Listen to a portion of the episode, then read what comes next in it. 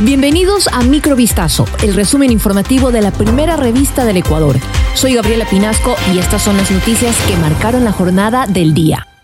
A pesar de la grave situación económica del país, el gobierno de Daniel Novoa decidió subir el salario básico unificado en 460 dólares mensuales para el año 2024. Así lo anunció el Ministerio de Trabajo este viernes a través de un comunicado en el que detalla que el alza es de 10 dólares mensuales y regirá a partir del 1 de enero de 2024. La cartera de Estado señaló que se ha tomado una decisión técnica que beneficia a la fuerza laboral y al sector productivo del Ecuador. Para la fijación del valor se consideró la inflación proyectada por el Ministerio de Economía y Finanzas, que es de 2,07% para el próximo año.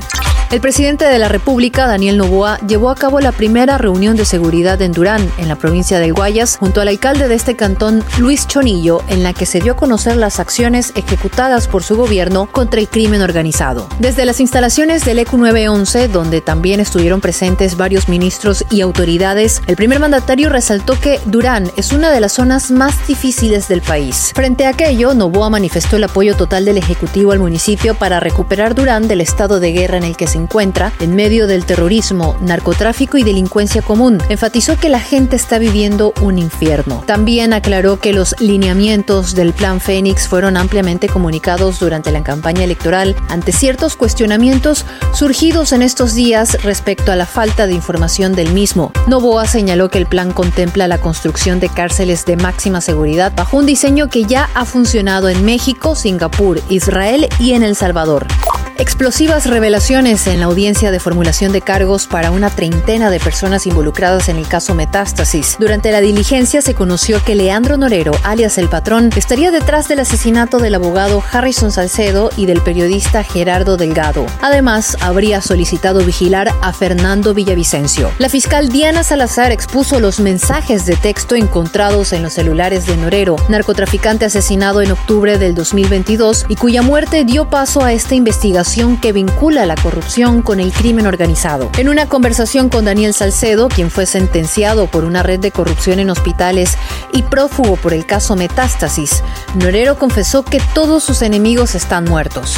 Por ejemplo, el narco manifestó que mandó a asesinar al abogado Harrison Salcedo, mientras que el periodista Gerardo Delgado habría muerto por error porque la estructura criminal quería matar a otro periodista de Manabí.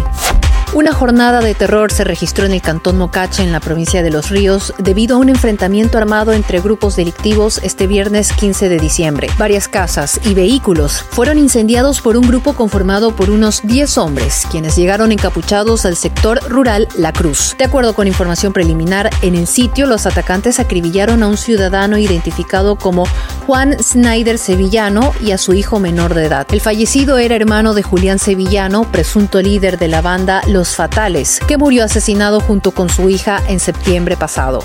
Javier Andrés AP, alias Dálmata, uno de los delincuentes más buscados de Colombia por hurto, estaba escondido en Quito, en la provincia de Pichincha. El peligroso sujeto fue deportado a su país natal. La policía de Ecuador informó que el individuo se dedicaba a la fabricación y tráfico de armas de fuego para el abastecimiento a grupos delictivos en el vecino país. También es requerido por los delitos de secuestro, hurto y violencia intrafamiliar. El antisocial registra una notificación roja de Interpol y fue capturado en la capital ecuatoriana tras labores de investigación en coordinación con agentes de ambas naciones. Según Diario El Tiempo, alias Dálmata cuenta con una trayectoria de 14 años en el mundo de Lampa. Aparte de los delitos antes mencionados, el sujeto también falsificó documentos para pasar desapercibido en los controles migratorios. Esto fue Microvistazo, el resumen informativo de la primera revista del Ecuador. Volvemos mañana con más. Sigan pendientes a vistazo.com y a nuestras redes sociales.